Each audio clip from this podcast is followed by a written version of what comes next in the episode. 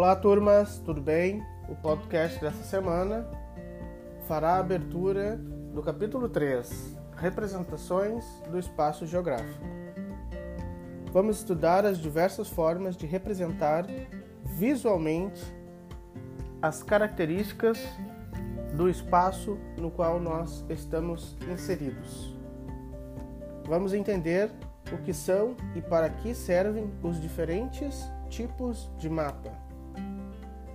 Vamos estudar também as legendas, as escalas gráficas e numéricas, os demais elementos de um mapa e também outras e diferentes formas de se apresentar o um mapa, como anamorfoses, blocos diagramas, perfis topográficos, infográficos, dentre outros recursos visuais importantes para compreendermos fenômenos naturais ou humanos que estão presentes no espaço geográfico.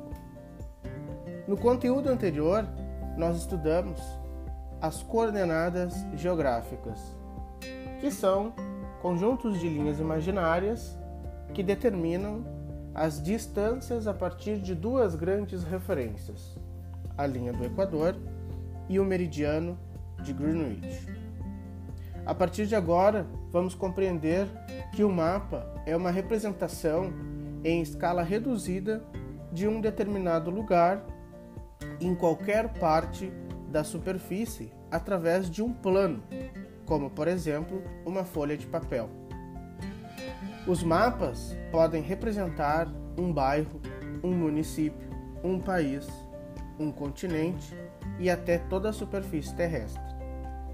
Ele representa um espaço em determinado momento que pode durar milhões de anos, como a atual configuração dos continentes, ou apenas alguns anos, como um mapa sobre a produção de alimentos no mundo. A maioria dos estudos que estão relacionados à geografia vem acompanhada de mapas.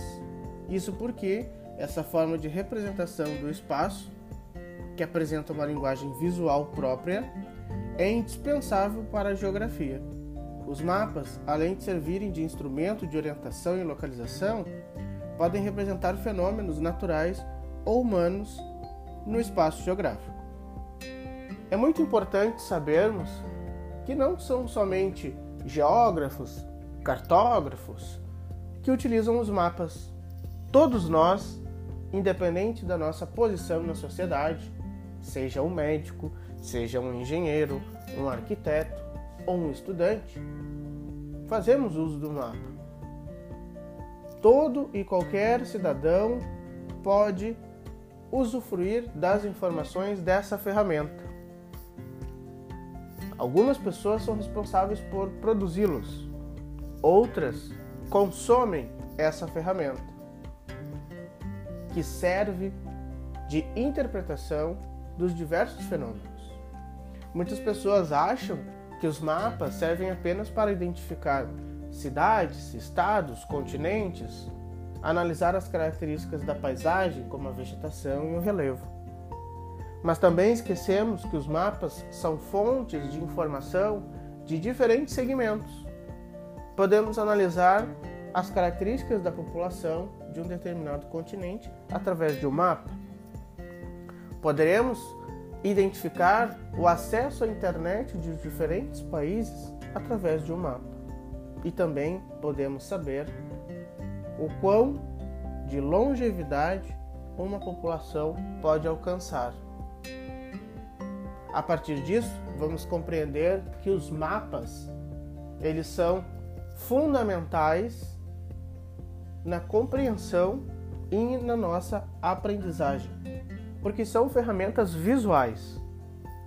Não há informações de grande relevância em formatos textuais. Por isso que a interpretação visual será muito importante nessa etapa. Um grande abraço a todos e seguimos na nossa aprendizagem geográfica.